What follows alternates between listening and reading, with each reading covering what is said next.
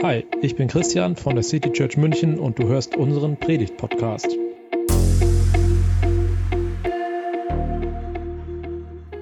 Was ist das Wichtigste für unsere Gesellschaft?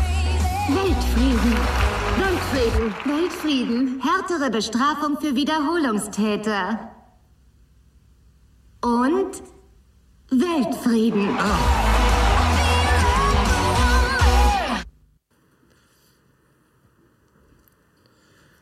Ja, Weltfrieden. Tut mir leid, jedes Mal, wenn ich dieses Wort höre, dann muss ich an diese Szene denken und ich musste sie euch einfach zeigen. Ich vermute, der eine oder andere von euch wird diesen Film auch vor Jahren mal gesehen haben.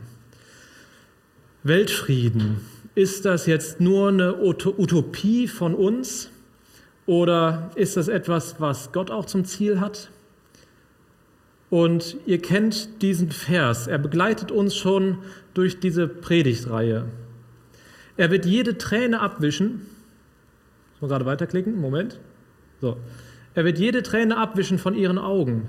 Es wird keinen Tod und keine Trauer mehr geben, kein Klagegeschrei und keinen Schmerz. Denn was früher war, ist vergangen. Frieden. Frieden auf der ganzen Welt, das ist nicht nur unsere Utopie. Gott hat gesagt, dass es einmal so sein wird. In der neuen Welt, die irgendwann kommen wird. Und damit sind wir mittendrin in unserer Reihe Futur 2. In dieser Reihe denken wir vom Ende her, vom Ziel und wir denken von dieser vollendeten Zukunft. Und dann gehen wir einen Schritt zurück und überlegen, wie wir selbst auch Schritte in diese Richtung, in Richtung dieser Zukunft gehen können. Aber wir sind nicht die Einzigen, die über diese Ziele nachdenken, sondern auch die United Nations. Die UN hat eine Zukunftsvision entwickelt, in, in der die Welt wieder gesund ist, ökologisch und gesellschaftlich. Und diese Vision ist in den Zielen für nachhaltige Entwicklung formuliert und auch die begleiten uns durch diese Reihe. Lass uns mal schauen, was die Vision der UN ist. Ihr seht jetzt eingeblendet die 17 Ziele und das heutige Ziel ist das Ziel mit der Nummer 16. Friedliche und inklusive Gesellschaften für eine nachhaltige Entwicklung fördern, allen Menschen Zugang zur Justiz ermöglichen und leistungsfähige, rechenschaftspflichtige und inklusive Institutionen auf allen Ebenen aufbauen. Also man sieht an dieser Formulierung schon einen gewissen Weg vorgezeichnet, wie das Ziel einer friedlichen Gesellschaft erreicht werden soll. Die zuständigen nationalen Institutionen, namentlich durch internationale Zusammenarbeit beim Kapazitätsaufbau auf allen Ebenen zur Verhütung von Gewalt und zur Bekämpfung von Terrorismus und Kriminalität unterstützen, insbesondere in den Entwicklungsländern. Das ist der erste Weg zum Ziel und der zweite, den die UN vorgibt, ist nicht diskriminierende Rechtsvorschriften und Politiken zugunsten einer nachhaltigen Entwicklung fördern und durchsetzen. Ich glaube, das ist ein guter Weg und vor allem entspricht es auch dem, worauf eine politische Organisation Einfluss hat. Aber ich glaube, es gibt da auch noch einen anderen Weg zum Frieden. Und der setzt nicht oben bei den Institutionen an, sondern bei jedem von uns. Und nicht nur, weil heute Valentinstag ist, wird die Liebe darin eben auch immer wieder eine Rolle spielen. Ich habe euch drei Schritte mitgebracht. Frieden mit dir selbst, Frieden in deinen Beziehungen und dann Friedensstifter sein. Und wir fangen an mit dem ersten. Wir fangen bei dir und bei mir an. Bist du zufrieden mit dir selbst? Ich vermute, die wenigsten von uns werden von sich sagen, dass sie perfekt sind. Aber darum geht es auch eigentlich gar nicht. Es geht nicht darum, perfekt zu sein oder sich selbst super toll zu finden, sondern es geht darum, Frieden mit sich zu haben. Es geht darum, sich selbst anzunehmen. Und da gehören dann eben auch die Makel und die Fehler mit dazu. Frieden mit sich selbst zu haben, das ist etwas, das geht gar nicht so leicht. In unserer Umgebung wird uns immer wieder Perfektion vorgespielt und wir sehen immer mehr darauf, was an uns selbst eben nicht perfekt ist. Es gibt viele Menschen, die sich selbst hassen die sich selbst abstoßend finden. Wir vergleichen uns und wir sehen dann nur auf das, was wir selbst weniger gut können als die anderen. Das, wo wir den Eindruck haben, zu versagen oder eben nicht gut genug zu sein. Und das führt dazu, dass es viele Menschen gibt, die eben keinen Frieden mit sich selbst haben, sondern gegen sich selbst, gegen ihre Eigenschaften oder ihr Aussehen ankämpfen. Ich weiß nicht, wie es dir damit geht. Aus uns selbst heraus etwas zu ändern, das ist echt schwer. Und ich glaube, wir brauchen dafür andere Menschen, die uns immer wieder sagen, dass wir gut so sind, wie wir sind. Aber ich glaube, wir brauchen dafür auch Gott. Was hat Gott jetzt damit zu tun? Schaut euch mal folgenden Vers an. Aus Epheser 5 oder folgende Verse aus Epheser 5. Nehmt euch also Gott zum Vorbild. Ihr seid doch seine geliebten Kinder. Und führt euer Leben so, dass es ganz von der Liebe bestimmt ist. Genauso hat auch Christus uns geliebt und sein Leben für uns gegeben. Als Opfer und als Duft, der Gott gnädig stimmt. Nimm dir Gott zum Vorbild. Er liebt dich. Du bist sein geliebtes Kind. Und das bist du ganz egal, ob du auch mal was falsch machst. Ganz egal, ob du dich zu klein oder zu groß, zu dick oder zu dünn fühlst. Ganz egal, ob du an dir Makel findest. Gott liebt dich. Du bist sein Kind. Jetzt könnte man vielleicht einwenden, ja, okay, sein Kind, das muss man ja lieben. Da hat man ja gar keine Wahl. Aber bei Gott ist das anders als bei uns. Du bist sein Kind, weil er dich ausgesucht hat. Auch hier wieder aus dem Epheserbrief, Epheser 1. Er hat uns im Voraus dazu bestimmt, seine Kinder zu werden. Durch Jesus Christus hat er uns dazu gemacht und zu ihm sollen wir gehören. So gefiel es Gott und das war sein Wille. Gott hat dich so lieb, dass er dich ausgewählt hat, sein Kind zu sein. Er wünscht sich nichts mehr, als dass du sein Kind bist. Und dafür war er bereit, alles zu geben. Wirklich alles. Und als Vater kann ich das, glaube ich, inzwischen sagen. Das Wertvollste, was ich habe, sind meine Kinder. Gott hat seinen einzigen, nicht erwählten, sondern geborenen Sohn hinten gegeben weil du ihm so wertvoll bist. Und ich kann dir diese Liebe ganz persönlich zusprechen, denn das steht auch in der Bibel in Johannes 3, Vers 16, einen der vielleicht bekanntesten Verse der Bibel. Denn so sehr hat Gott die Welt geliebt, dass er seinen einzigen Sohn für sie hergab. Jeder, der an ihn glaubt, soll nicht verloren gehen, sondern das ewige Leben haben. Das ist der Schritt, der wichtig ist. Gott will, dass du sein Kind wirst. Und sein Kind wirst du, wenn du an Jesus glaubst. Wenn du sagst, danke, dass ich dein Kind sein darf. Ja, das will ich sein. Ich will mich von dir lieben lassen als mein Vater, als meine Mutter. Und jetzt sollst und darfst du dir diesen Gott zum Vorbild nehmen. Also nicht, dass du deine Kinder hergeben sollst, sondern dass du dich lieben sollst. Er liebt dich unendlich Nimm das zum Vorbild und fang an, dich auch zu lieben. Das ist ein Prozess. Ein Prozess, der vielleicht auch Zeit braucht, weil Wunden heilen müssen, aber fang damit an. Es lohnt sich und es ist gerechtfertigt, dass du dich liebst. Wenn du damit anfangen willst und mit jemandem darüber sprechen möchtest, dann kannst du entweder jemandem aus der Gemeinde anschreiben oder anrufen den du kennst und dem du vertraust. Oder du kannst auch mich anschreiben unter christian at citychurch-münchen.de und wir sprechen miteinander. Du findest auch auf unserer Internetseite meine E-Mail-Adresse.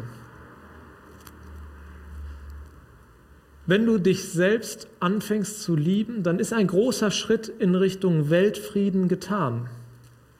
Sich selbst zu lieben führt einen, Weg, äh, führt einen weg von Selbstmitleid, von Argwohn, von Neid, von Rache und Hass.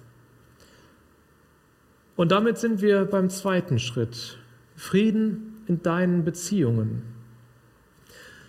Wie ist das mit deinen Beziehungen? Also jetzt gar nicht unbedingt mit, der, mit deiner Partnerbeziehung, da auch, aber vor allem in den Beziehungen, die du so überhaupt zu Menschen hast. Ist da Frieden? Oder gerätst du immer wieder mit denselben Menschen aneinander? Schaukeln sich deine Konflikte auf oder trägst du dazu bei, dass sie gelöst werden? Lasst uns auch hier noch mal etwas genauer reinschauen. Dass wir Konflikte haben, das ist menschlich. So richtig vermeiden lässt sich das nicht.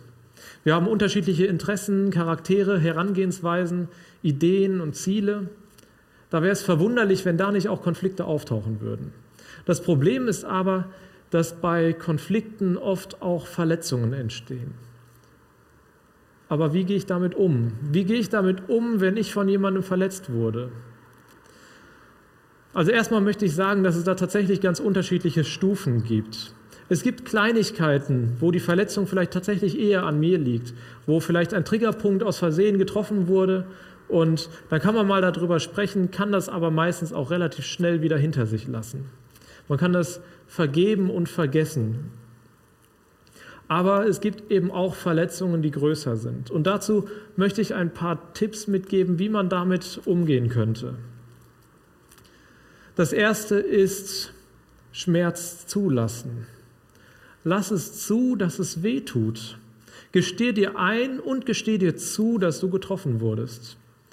Das sind Gefühle und Emotionen, die nicht unterdrückt werden müssen, die auch nicht unterdrückt werden sollen, sondern die eben da sind.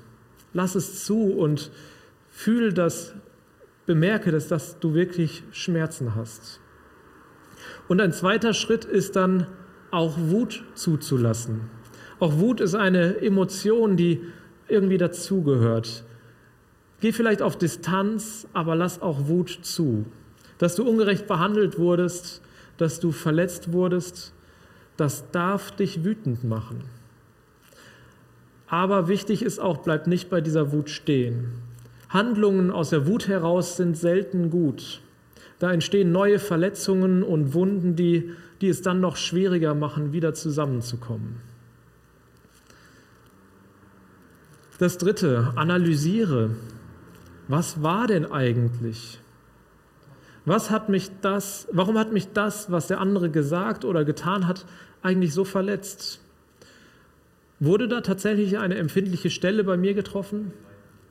Oder war es tatsächlich einfach falsch und unfair? Versuche zu verstehen, was passiert ist. Das ist nicht zu verwechseln mit der Frage, warum das passiert ist, sondern versuche erstmal zu verstehen, was passiert ist. Und der vierte Schritt, vergeben. Vergebung heißt, dass du dich aus der Macht des anderen befreist. Solange etwas nicht vergeben ist, wird es immer wieder zu dir zurückkehren. Es wird dich neu verletzen, wütend machen, runterziehen. Und so hat der andere, der dich verletzt hat, eine gewisse Macht über dich. Lass das los. Vergeben heißt, dass du etwas weggibst. Du gibst das Recht auf Rache weg aber nicht irgendwohin, sondern zu Gott. Und in Matthäus 12, da heißt es, wovon das Herz voll ist, davon spricht der Mund. Das heißt, wenn dein Herz voll ist von, von der Wut, von der Verletzung, von dem Groll, der daraus entsteht, dann werden deine Worte auch das ausdrücken. Wenn du das aber abgibst, dann kannst du dich auch in deinem Reden, in deinen Beziehungen befreien. Und da möchte ich mit einem Vers aus den Sprüchen überleiten zum fünften Tipp, Sprüche, 9, äh, Sprüche 17. Wer Freundschaft halten will, verzeiht Unrecht. Wer es immer wieder auftischt, zerstört sie. Versöhne dich, wenn es möglich ist. Das grenze ich ganz bewusst so ein, wenn es möglich ist. Denn Versöhnung ist nicht immer möglich. Versöhnung hängt nämlich nicht nur von mir, nicht nur von dir ab, Vergebung ist etwas, das geschieht, das in dir geschieht. Also Vergebung ist etwas, was in dir geschieht und was auf dein Leben Auswirkungen haben wird. Du lässt etwas los. Aber für Versöhnung, da braucht es eben auch den anderen. Da wird eine Beziehung wiederhergestellt. Da entsteht etwas Neues. Wenn du dazu bereit bist und wenn dann auch noch dein Gegenüber dazu bereit ist, dann ist Versöhnung etwas, im wahrsten Sinne des Wortes Wunderbares. Vergebung und schließlich auch Versöhnung bringen Frieden in deine Beziehungen. Auch dann, wenn Konflikte da sind und gerade dann, wenn auch Verletzungen geschehen. Ohne Vergebung eskalieren Konflikte und immer wieder oder ja, führen immer wieder zu Trennungen. Sie führen zu Streit, zu ernsthaften Auseinandersetzungen. Vergebung und schließlich Versöhnung ist der einzige Weg, positiv durch Konflikte zu kommen. Das war jetzt schon einiges an Input von mir. Ich möchte euch aber jetzt gerne auch noch etwas Zeit geben. Zeit geben zum Gespräch. Und ich weiß, dass an dieser Stelle manche lieber aussteigen, aber es wäre schade, wenn ihr dann auch den dritten und letzten Teil verpasst, die Frage danach, wie wir Frieden auch weitergeben können. Ich möchte euch jetzt ungefähr eine Viertelstunde Zeit geben. 13 Minuten werden es. Bis Viertel vor zwölf. Das heißt, wenn ihr lieber aussteigen wollt, dann wisst ihr, um Viertel vor zwölf geht es weiter, dann könnt ihr wieder einsteigen. Ihr könnt gleich einfach aus den Gruppen, denen ihr zugeteilt wird, aussteigen. Aber ihr würdet auch da was verpassen. Bleibt gerne dabei und tauscht euch aus, wie ihr selber Vergebung und vielleicht auch Versöhnung erlebt habt. Was ihr selber dazu tut, was ihr selber dafür Erfahrungen gemacht habt. Das ist ein sehr persönliches Thema, aber ich mache euch Mut, darüber zu sprechen, denn wir können voneinander lernen, wir können darüber staunen, wie wir das gegenseitig auch erlebt haben. Wenn du dir auch etwas Zeit nehmen willst, um über die Frage nachzudenken, dann kannst du jetzt einfach den Podcast pausieren. Ansonsten geht es nach einigen Sekunden weiter.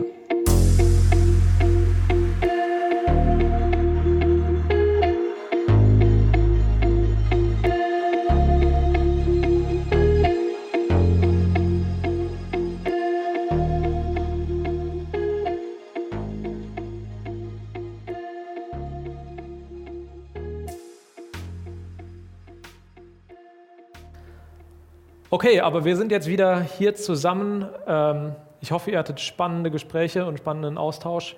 Ich weiß, es ist ein herausforderndes Thema, aber wir wollen jetzt auch weitermachen mit dem dritten Punkt, Friedensstifter sein.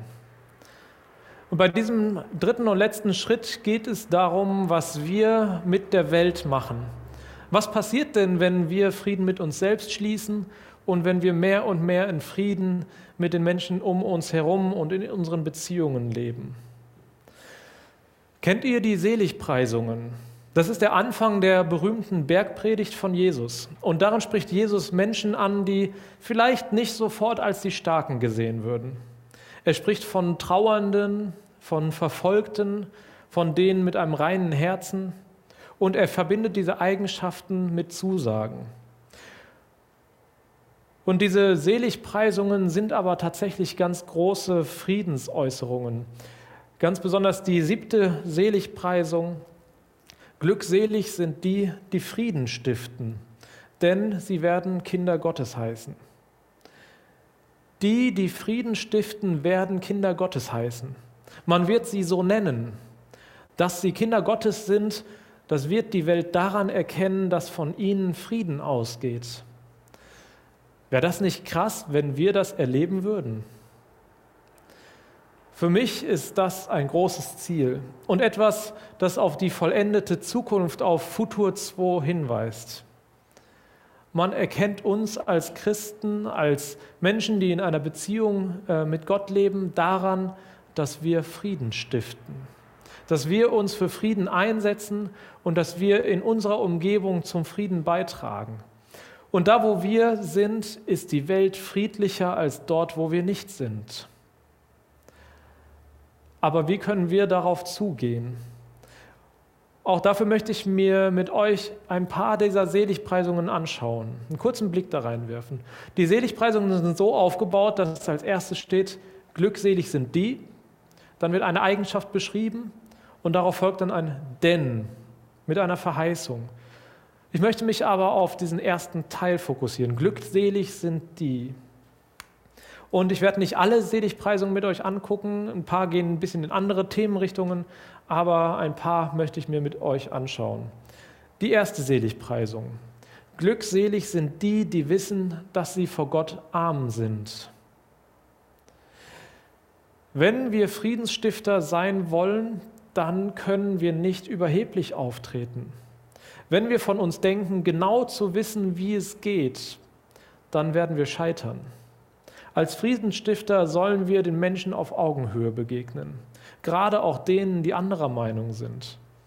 Das ist eine Grundvoraussetzung, um miteinander ins konstruktive und friedvolle Gespräch zu gehen. Also die erste Seligpreisung, Demut. Die dritte Seligpreisung, glückselig sind die, die von Herzen freundlich sind. Wie wir anderen Menschen begegnen, das hat Auswirkungen. Wenn wir von Herzen freundlich sind, dann steckt das an. Ich vermute, das Umgekehrte hat jeder schon mal erlebt. Wenn man jemanden angrantelt, ich weiß gar nicht, gibt es das Wort? Ich bin noch zu neu in München. Wenn, wenn man jemanden angrantelt, dann wird auch zurückgegrantelt. Aber wenn wir freundlich sind, dann besteht tatsächlich die Chance, dass die anderen auch freundlich sind. Dass dadurch sich sogar ihre Stimmung wandelt, dass sich ihre Stimmung aufhält. Probiert das mal aus. Also sobald wir keine Masken mehr, sobald wir keine Masken mehr tragen müssen, wenn ihr jemanden anlächelt, dann kommt häufig ein Lächeln zurück. Jetzt gerade brauchen wir dafür andere Gesten. Ein herzliches Grüßen der Nachbarn im Treppenhaus oder Gesten der Dankbarkeit beim Paketboten. Freundlicher Umgang mit dem Kassenpersonal im Supermarkt. Klingt das zu einfach? Es ist tatsächlich oft so einfach. Ein von Herzen freundlicher Umgang stiftet Frieden. Und das nicht nur bei meinem Gegenüber, sondern auch bei mir selbst. Das kann man sich ganz bewusst vornehmen. Die vierte Seligpreisung heißt, glückselig sind die, die hungern und dürsten nach Gerechtigkeit. Wenn wir irgendwo sehen, dass Ungerechtigkeit herrscht, dann haben wir den Auftrag zu handeln. Wir können nicht auf einen Schlag alle Ungerechtigkeit beenden, aber wir haben mehr Einfluss, vor allem als Kollektiv, als wir uns oft zutrauen. In den ersten beiden Teilen der Futur 2-Serie steckten ja schon ein paar Ideen drin, wie das vor allem auch global aussieht. Aber heute noch äh, ja, ein anderer Gedanke. Wenn wir zum Beispiel auf der Arbeit sehen, wie, wie ein Kollege ungerecht behandelt wird, dann dürfen wir aufstehen. Wenn wir sehen, dass auf der Straße Menschen ungerecht behandelt werden, dann dürfen und dann sollen wir aufstehen. Hier heißt es, die hungern und dürsten nach Gerechtigkeit. Hungern und Dürsten, das sind echt starke Worte. Hunger und Durst, das sind Grundbedürfnisse, die innerhalb kürzester Zeit gestillt werden müssen. Und genau so soll es auch mit der Gerechtigkeit sein. Da gilt es nicht lange zuzuschauen und hinzunehmen, sondern Handeln ist gefragt. Und die letzte Seligpreisung, auf die ich heute noch kurz eingehen möchte, die fünfte Seligpreisung. Glückselig sind die, die barmherzig sind. Das erinnert an die Jahreslosung für dieses Jahr. Seid barmherzig, wie auch der Vater barmherzig ist. Wenn wir unseren Mitmenschen gegenüber barmherzig sind, dann stiftet das Frieden. Barmherzig gegenüber ihren Fehlern, aber auch barmherzig, indem wir helfen, wo sie Hilfe brauchen. Wenn wir die Nöte und Bedürfnisse unserer Mitmenschen sehen und darauf reagieren, dann tragen wir ganz aktiv und konkret zum Weltfrieden bei. Und oft sind das gar keine großen Dinge, aber wir müssen die Augen dafür offen halten. Wenn wir so am Frieden arbeiten, dann wird das Kreise ziehen. Es fängt bei uns in der Mitte an und im nächsten Umfeld und es wird immer größere Kreise ziehen. Also lasst uns Friedensstifter sein, damit wir auch in dieser Welt in unserem Leben der vollendeten Zukunft näher kommen. Noch einmal der Vers vom Anfang. Er wird jede Träne abwischen von ihren Augen. Es wird keinen Tod und keine Trauer mehr geben, kein Klagegeschrei und keinen Schmerz. Denn was früher war, ist vergangen. Die UN tut das auf politischer Ebene. Dabei dürfen wir die UN unterstützen. Also auch wo wir auf politischer Ebene Ungerechtigkeit sehen, dürfen wir aufstehen und laut werden, aber lasst uns ganz besonders auch auf unserer persönlichen Ebene unseren Beitrag zu diesem Frieden, zu diesem Frieden in dieser Welt leisten. Amen.